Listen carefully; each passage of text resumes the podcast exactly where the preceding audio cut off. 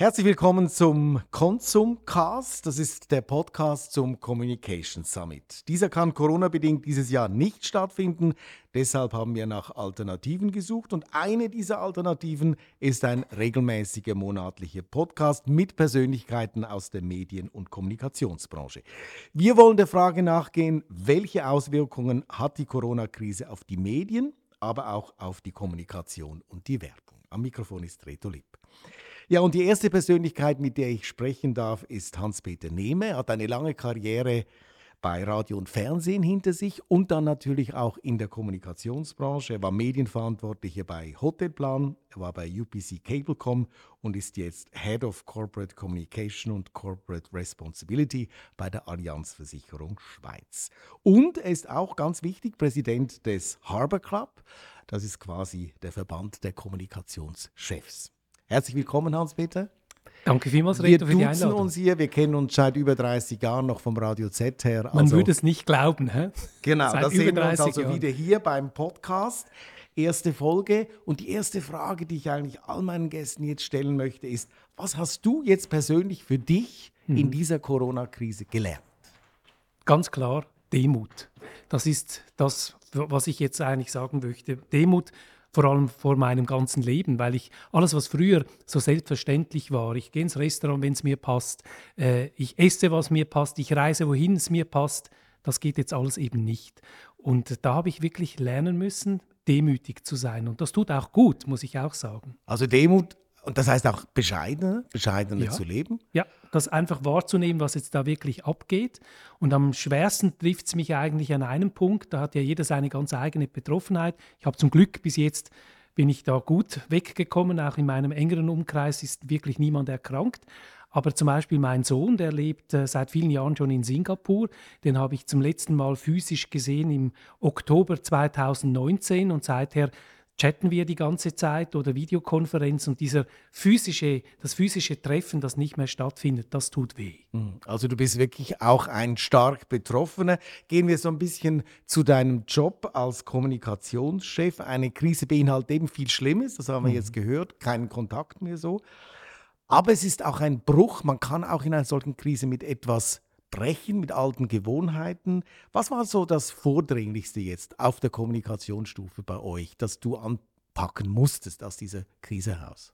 Also ganz klassisch zuerst einmal die Krise auszurufen, als Krise zu identifizieren und dann einen Krisenstab zu bilden. Den hat man sonst in den Konzepten so beschrieben, wie der dann aussehen müsste, wenn die Krise kommt. Hattet ihr so etwas in der Schublade, ja. so ein Krisenkonzept? Ja, ja, und das ist natürlich so, dass eigentlich jeder gute Kommunikator oder Kommunikatorin das eigentlich in der Schublade haben sollte. Das lernt man ja auch in der Ausbildung, ein so ein Krisenkommunikationskonzept mal sicher zu haben und dann dieses Krisenmanagement auch gut betreiben zu können. Und das hilft in der Krise, ganz klar, hat sich jetzt hier auch wieder gezeigt. Man hat natürlich so Pandemie-Kriterien hat man auch drin, aber so wirklich, wenn sie dann da ist, diese Krise, und die kam ja unheimlich schnell kam sie da äh, über die Schweiz hinweg und dann waren wir konfrontiert und mussten dann vom Tag 1 sofort diesen Krisenstab einbeziehen. Also es ist gut, wenn man ein Konzept in der Schublade hat, ein Krisenkonzept, aber funktioniert das dann auch so, wie man es dann auf dem Papier mal äh, festgeschrieben hat? Oder war es dann eben total anders? Ehrlich gesagt, nein. Es geht dann ganz anders. Das ist ganz klar. Aber so glaube ich, die Hauptpfeiler die funktionieren. Also wie organisiere ich mich? Wie muss mein Team sich organisieren? Das kannst du vor einer Krise gut organisieren und niederschreiben und dir Gedanken machen. Während der Krise hast du keine Zeit. Da musst du funktionieren. Und das Hauptthema ist ja in einer Krise zu schauen, dass der Betrieb, die Organisation, das Unternehmen quasi funktionsfähig ist und bleibt. Das ist ja das Wichtigste. Es gibt ja zwei Kommunikationsformen, Kommunikation nach außen, mhm. Kommunikation nach innen. Was ist jetzt in einer solchen Krise wichtiger? Ganz klar, nach innen. Es gibt ja diesen bekannten äh, Spruch und den lebe ich auch seit ich Kommunikation mache. PR begins at home. Und warum ist das so wichtig? Weil jetzt vor allem auch in einer Krise, was herrscht vor? Das ist Verunsicherung. Und das Wichtigste ist, diese Verunsicherung zu nehmen und zu adressieren auch und zu sagen, was geht jetzt ab, um was geht es jetzt konkret. Und ich glaube, in dieser Krise ging es vor allem mal, diese Verunsicherung herauszunehmen, den Mitarbeitern auch zu sagen, wir gehen jetzt in den Krisenmodus und wir, das war ja auch die Realität, wir hatten von einem Tag auf den anderen 98 Prozent, nein, zu dieser Zeit waren es 92 Prozent der Mitarbeitenden ins Homeoffice geschickt. Also anders kann man nicht sagen. Unsere Außendienstorganisationen mussten ihre Läden schließen. Also das war für alle dramatische Situation ganz am Anfang. Und das funktionierte rein technisch alles, weil viele Firmen waren auch nicht vorbereitet auf das. Rein technisch, die hatten zu wenig Laptops und mhm. so weiter. Das war alles bei euch jetzt vorbereitet? Das war die Angst, ganz klar. Funktioniert das überhaupt? Und ich kann jetzt sagen, das hat sehr gut funktioniert. Man hat sich sehr schnell an diese Situation auch ähm, äh, angepasst und man lernte. Und ich lerne heute noch. Wenn es nur schon die Technik ist, mit was für irgendwelchen Social Medias oder was weiß ich, was für digitalen Kanäle ich jetzt heute kommuniziere und früher gar nicht kannte, dass es die überhaupt gibt. Heute wende ich sie an und jeder hat da seinen ganz persönlichen Lernprozess durchgemacht. Also dein Tipp, Kommunikation nach innen ist absolut zentral für die Mitarbeiter. Aber über welche Kanäle erreicht ja. man dann die Mitarbeiter? Also bei uns ist ganz klar das Intranet das Hauptkommunikationsmittel. Äh, da haben wir auch die Möglichkeit, Push-Nachrichten rauszugeben. Und wir haben dann sehr schnell eben gesehen, wir müssen jetzt da praktisch täglich Updates geben aus dem Krisenstab. Das war dann auch, wir sahen dann die Klickraten, das waren die höchsten Klickraten ever. Kam nicht einmal der CEO-Botschaft, äh, kam da wirklich an diese Zahlen heran. Also man hat gemerkt oder gespürt, die Mitarbeiter haben ein hohes Bedürfnis nach Informationen. Das war das eine. Und dann haben wir sehr schnell auch über Nacht eine Plattform ins Leben gerufen, wo wir sagen, hier findest du die wichtigsten Themen und Informationen und schön geclustert, damit du einfach hast zum Finden. Und dann musstest du da dauernd natürlich diese Updates machen. Ein Riesenaufwand, ein Riesenaufwand. Und dann zu meiner Überraschung gab es sogar noch ein Radio quasi. Du hast so eine Art äh, Radio, Allianz Radio ins Leben gerufen. Genau. Was war das genau? Eine Herzensangelegenheit von mir. Nein, back ganz, to radio. Back to, to the roots, to radio. Mhm. Nein, die Idee kam eigentlich auch am Abend, da kam jemand von HR zu mir und hat gesagt, du, ich habe etwas Angst, dass wir die Brücke zu unseren Mitarbeitenden verlieren. Wie, wie können wir da diese Brücke wieder bauen zu unseren Leuten zu Hause im Homeoffice? Und dann kam eigentlich die Idee mit dem Radio. Habe ich gesagt, wir machen einen Podcast. Also eigentlich ist es ein Podcast. Wir haben dem einfach den schmucken Namen Radio Allianz gegeben und wir haben da täglich gesendet einen Podcast, aktuelle Informationen zur Krisenbewältigung auf der einen Seite und auf der anderen Seite habe ich dann ganz lapidar in die Homeoffice nach Hause telefoniert zu den Kolleginnen Kolleginnen und Kollegen und habe sie gefragt, wie geht ihr jetzt konkret mit der neuen Situation um? Und das war also am du Anfang hast Mitarbeiter interviewt ja. einerseits, aber auch Außenstehende, also auch Leute von außen. Auch Außenstehende natürlich. Äh, bis hin zu Bundesrat Ogi habe ich da gar mal interviewen dürfen. Den habe ich einfach spontan mal angeschrieben. Herr Ogi, ich würde gerne mit uns, für unsere Mitarbeitenden das mal einordnen. Wie kommt so ein Entscheid vom Bundesrat eigentlich zugegen? Wie, können, wie kann man sich so einen Ablauf vorstellen? Und er hat da frivol Sag mal noch schnell, gegeben. wie viele Mitarbeiter sind das eigentlich bei euch? Also wir haben 3800 Mitarbeiter in der ganzen Schweiz. Also das heißt, die mussten eben alle informiert werden ja. Äh, mit diesem Bilanzradio, äh, mit diesem Allianzradio. Allianzradio, ja, genau. ja genau. Und funktioniert das jetzt immer noch oder hat sich das inzwischen ein bisschen totgelaufen?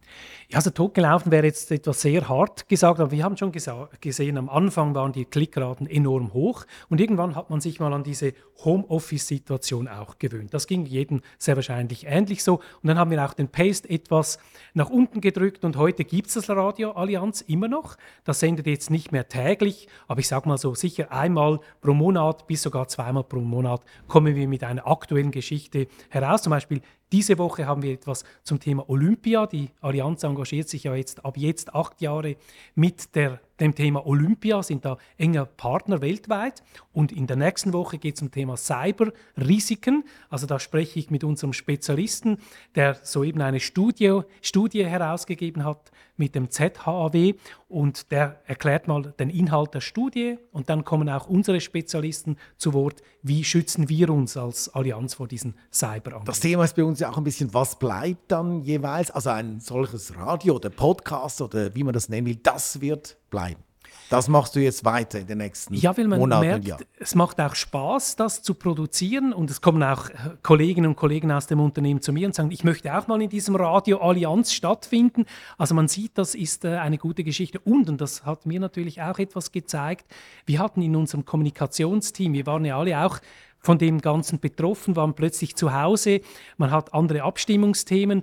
Und dieses Radio Allianz war dann so quasi wieder der Grundstoff, äh, wo wir uns jeden Tag auch inhaltlich auseinandersetzen konnten. Wer macht was? Was nehmen wir für ein Thema? Wen gehen wir an? Wer interviewen wir? Wer macht den Fragekatalog? Etc. etc. Also das war auch für das Teambuilding ein ganz Teambuilding und Themen dann und auszubilden. Also das wird bleiben. Sprechen wir noch ein bisschen über die Kommunikation nach außen. Mhm. Gab es die eigentlich auch? Also habt ihr jetzt, mit wem habt ihr da kommuniziert? Mit äh, Journalisten, äh, mit gewissen klassischen Medien oder seid ihr auch nach außen gegangen mit sozialen Medien, also über Facebook, LinkedIn? Also kannst du dir vorstellen, als so ein großes Unternehmen wie wir sind, haben wir natürlich über alle Kanäle kommuniziert. Natürlich, externe Kommunikation ist genauso wichtig, weil die Verunsicherung war natürlich auch bei unseren Kunden sehr groß. Mhm. Da kam es darum, die Fragen, was ist gedeckt, was ist nicht gedeckt, wo kann ich mich noch weiter versichern. Und da muss ich auch sagen, das hat mir extrem Spaß gemacht zu sehen, auch wie die Kolleginnen und Kollegen im Außendienst plötzlich konfrontiert waren mit einer ganz anderen Beratungsform. Also auch die saßen zu Hause und haben Kontakt gehalten mit ihren Kunden via Video.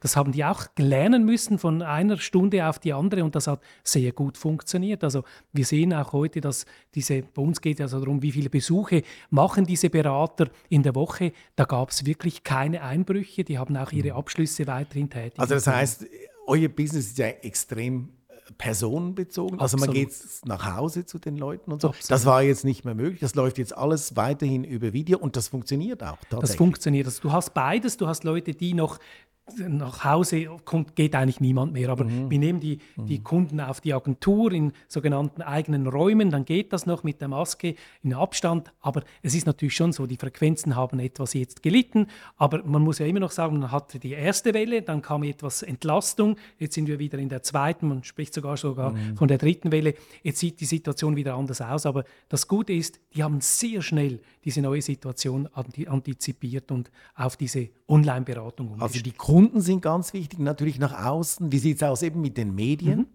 Die Kontakte mit den Medien haben wir natürlich auch äh, intensiviert, das ist klar. Da gab es Anfragen, was geht da ab in der Versicherungsbranche? Wie habt kann ihr man sich versichern gegen Epidemien? Kann man sich versichern mhm. gegen Epidemien als Beispiel? Kann man natürlich nicht mehr. Ja. Jetzt geht nicht mehr. Mhm. Äh, das waren natürlich die großen Fragen natürlich auch. Und man hat natürlich auch gespürt, die Journalisten auf ihrer Seite waren natürlich auch enorm unter Druck. Äh, die mussten schneller produzieren. Äh, die hatten viel mehr Paste auch drauf. Also man hat schon auch dieses Stressmomentum von Journalistenseite. Und viele Journalisten machen ja jetzt so Videos über Skype und so. Äh, trainierst du jetzt deine, deinen Chef zum Beispiel oder äh, Leute, die in den Medien auftreten? Äh, für so Skype-Auftritte, Video-Auftritte, weil zum Teil kommt das ja sehr quer rüber. Zum ja, Teil. Also natürlich. Also beim Fernsehen zum Beispiel sagen wir, wir hatten noch nie so schreckliche Bilder ja. äh, im Fernsehen wie in den letzten Monaten, weil es zum Teil einfach schrecklich aussieht, wie die Leute da irgendwo in ihrem Büro zu Hause sitzen und dann ist die Kamera ist auf die Decke gerichtet oder irgendwas Schlimmes. Gibt es da auch eine Art Training für sowas bei ja, euch? Also Training würde ich dem jetzt nicht sagen, aber so kleine Anleitungen, wie spreche ich jetzt in diese Kamera, wenn das halt jetzt bei uns ist es WebEx oder Zoom oder was es auch immer dann gibt. Klar, also diese, aber das ist dann mehr eine kleine Instruktion. Aber ich hatte auch das äh, Vergnügen, dass unser CEO mit der NZZ ein Interview machen durfte, auch via Elektronik, und hat irgendwas nicht funktioniert. Ich musste dann meinen eigenen PC nehmen, der hat dann auch nicht funktioniert. Dann musste ich das Handy nehmen und dann kam jeweils von meinem Handy die News. Ich habe da bin ja News Junkie, ja. kam äh, jederzeit das in News, News Alerts rein. und er hat da schön weitergesprochen. Am Schluss des Interviews sagt er zu mir, du, da kamen die ganze Zeit irgendwelche Newsmeldungen. Was war denn das hier? Habe ich gesagt, kein Thema. Du bist drauf gewesen auf dem Bild, ich habe es kontrolliert, alles gut und du hast das sehr gut gemacht. Also es war natürlich auch oder das hat völlig geklappt. Für das Management eine totale äh, Ver Veränderung jetzt auch ja. in der Kommunikation. Jetzt bist du ja Präsident vom äh, Harbor Club, das vereinigt quasi die Kommunikationschefs von großen Firmen. Wenn du da so rumhörst, eben die mhm. Idee, einen Podcast zu machen, mhm. Radio mhm. zu machen, äh, ist das etwas, was da grassiert quasi oder ist das eine Spezialität von euch?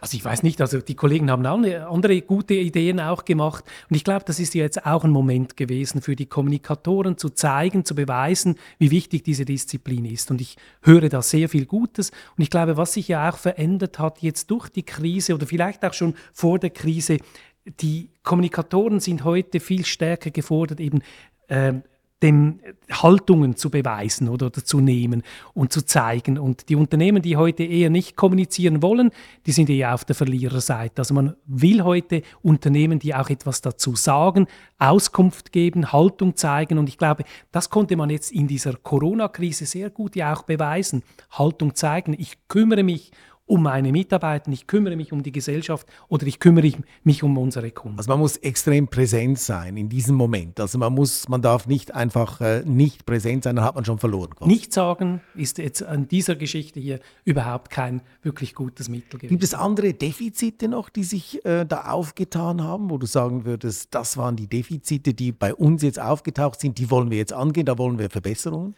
Also ich denke, diese digitalen Kanäle. Also wenn man, das hat man jetzt schon gespürt, plötzlich ist man, sind wir alle digital, oder? Und du siehst, wie, in welchem Modus du jetzt bist, wo, wo dein Unternehmen steht, wo die Kollegen stehen, wo die Mitbewerber stehen. Also ich glaube, das war der große Schub und auch die große Herausforderung von uns allen, mit diesen neuen digitalen Tools sich jetzt, ich sage mal ganz salopp, herumzuschlagen oder auch die positiv zu formulieren, zu nutzen und zu lernen. Und was läuft dann über die sozialen Medien? Also macht, habt ihr da ein Konzept? Es gibt ja jetzt inzwischen so viele soziale Medien. Ja, also klar. man hat von Twitter über TikTok, Facebook und alle. Ja. Muss man die alle bedienen, wenn man in einer solchen großen Firma Kommunikation betreibt? Muss man die alle, und wie bedient man die alle? Ja. Weil alle haben ein spezielles Publikum zum Teil. Kann man die alle bedienen? Ist eine gute Frage. Kann man die alle bedienen? Muss man die alle bedienen? Also wir haben gesagt, nein, wir müssen nicht alle bedienen. Wir konzentrieren uns auf gewisse Social Medias und da wollen wir es so gut wie möglich machen. Was ist denn für euch wichtig? Also für uns jetzt zum Beispiel ist LinkedIn ein Teil oder vor allem Facebook. Da haben wir auch schon sehr viele Fans jetzt auch generieren können. Das sind dann mehr, mehr so unterhaltende Geschichten, weil wir wollen uns als Versicherungsunternehmen nicht nur immer der, der sagt, was du zu tun hast für die Prävention, sondern auch etwas zum Leben beitragen. Unser Motto heißt ja Mut heißt machen und da entsprechend versuchen wir über diese Kanäle dieses Mut heißt machen zu transportieren. Und was ist da, wie ist da der Response von den äh, Zuschauern oder eben Facebook-Nutzern? Haben, haben die da viele Reaktionen? Also man merkt das natürlich, wenn man das nicht konzeptionell sauber wirklich macht, hast du verloren. Also das musst du sehr gut durchdenken, mhm. durchdeklinieren, diese Themen auch bringen und diese Themen auch bewirtschaften. Es ist ein Doing. Und permanent. Ein dauerndes, permanentes Doing.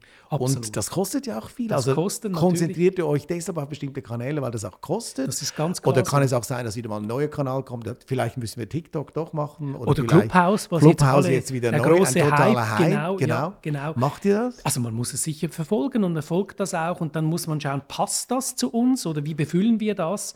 Nullbotschaften, das weißt du auch als Journalist, die kommen halt nicht gut an. Man muss sich schon genau überlegen, also konzeptionell von vornherein, mhm. was möchte ich mit diesem Social-Media-Kanal. Jetzt scheint ja die Krise noch lange nicht vorbei zu sein. Wenn man ein bisschen vorausschaut, 2021, ja. äh, in deiner Optik wird uns das weiter beschäftigen und damit auch kommunikativ, total? Ja, das ist jetzt nicht etwas, wie sagt man so, ein Blick in die Glaskugel. Also ich hätte es mir natürlich auch so, dass man sagen kann, man könnte das Thema jetzt abhaken und nach vorne schauen, sich endlich mal wieder anderen Themen zuwenden.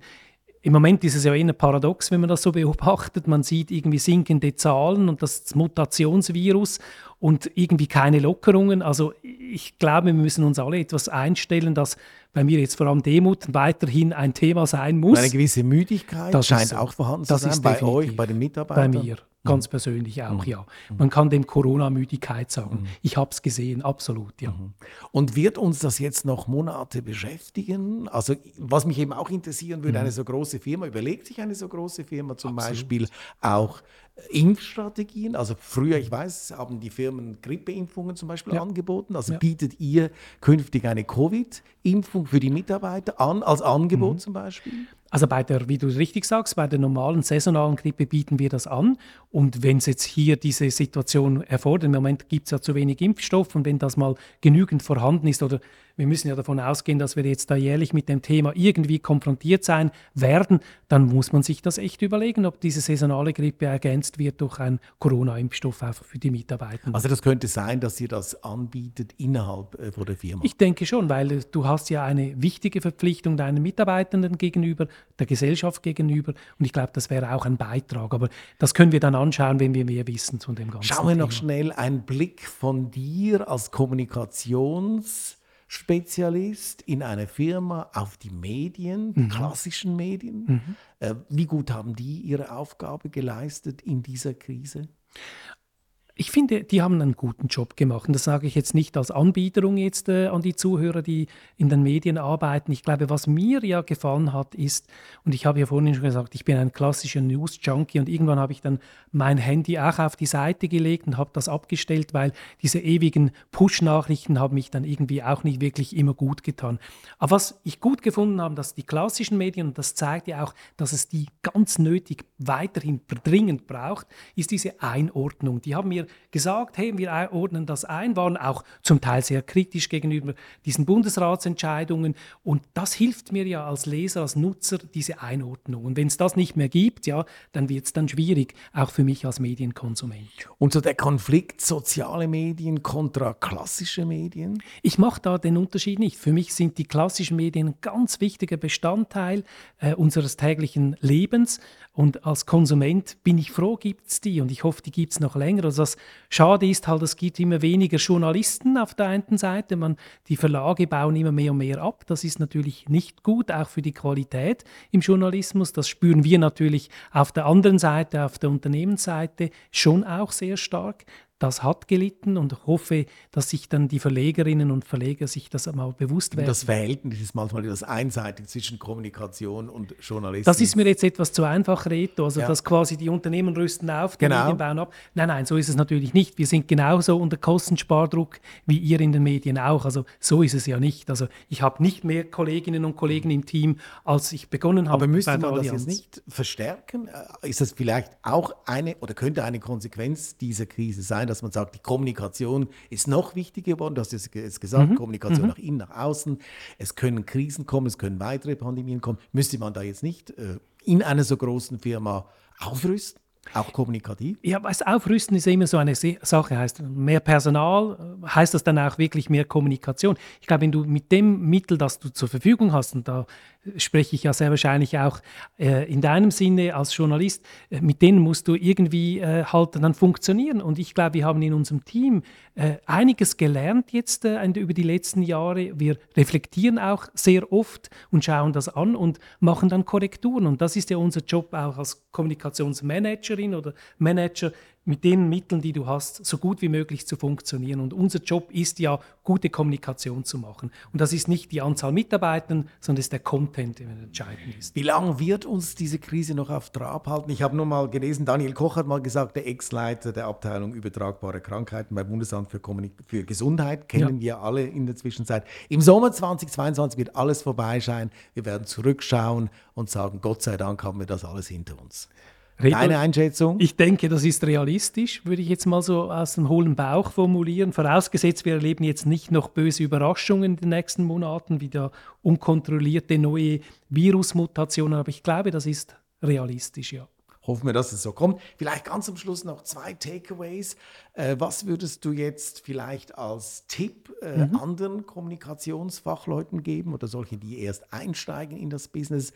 Was muss man in so, solchen Krisen als Wichtigstes bewältigen? Also ich halte mich da an meinem Motto, das ist in der Krise genauso aktuell wie vor einer Krise oder nach einer Krise, Kommunikation als Chance nutzen. Also das ist der, der Klassiker. Als Kommunikatorin wirst du jedes Mal gefragt, du Hans-Peter, wir müssen da was kommunizieren, ist ganz wichtig. Und dann frage ich immer, was möchtest du mit der Kommunikation denn konkret bewirken? Und dann müssen sich die Kollegen dann jeweils Gedanken machen und dann kommt zum Beispiel, ja, wir müssen jetzt einfach kommunizieren, weil das jetzt wichtig ist. Das kann ja sein, aber du musst ja irgendwas mit dem auslösen wollen, sei das eine Verhaltensänderung, was auch immer. Also mein Motto ist, Kommunikation immer als Chance nutzen und das ist eigentlich das Motto, mehr möchte ich eigentlich gar nicht mehr zusätzlich Das ist wichtig, also Kommunikation als Chance und Kommunikation ist eigentlich immer eine Daueraufgabe, also es hört nie auf. Das ist so, dann macht mir doch der Job nach all den Jahren so Riesenspaß immer noch. Super, hoffentlich weiterhin. Vielen Dank, Hans-Peter Nehme, für dieses Interview quasi, für diesen Podcast. Der erste Podcast unter dem Motto Komsum Podcasts, Komsum Cast. Wir freuen uns natürlich auf weitere Gäste. Wir werden das jetzt also jeden Monat mit einer Persönlichkeit aus den Medien oder aus der Kommunikation, Werbung so halten, dass wir uns etwas unterhalten, was Corona, welche Auswirkungen auf Medienkommunikation hat. Vielen Dank für das Gespräch. Danke für die Einladung.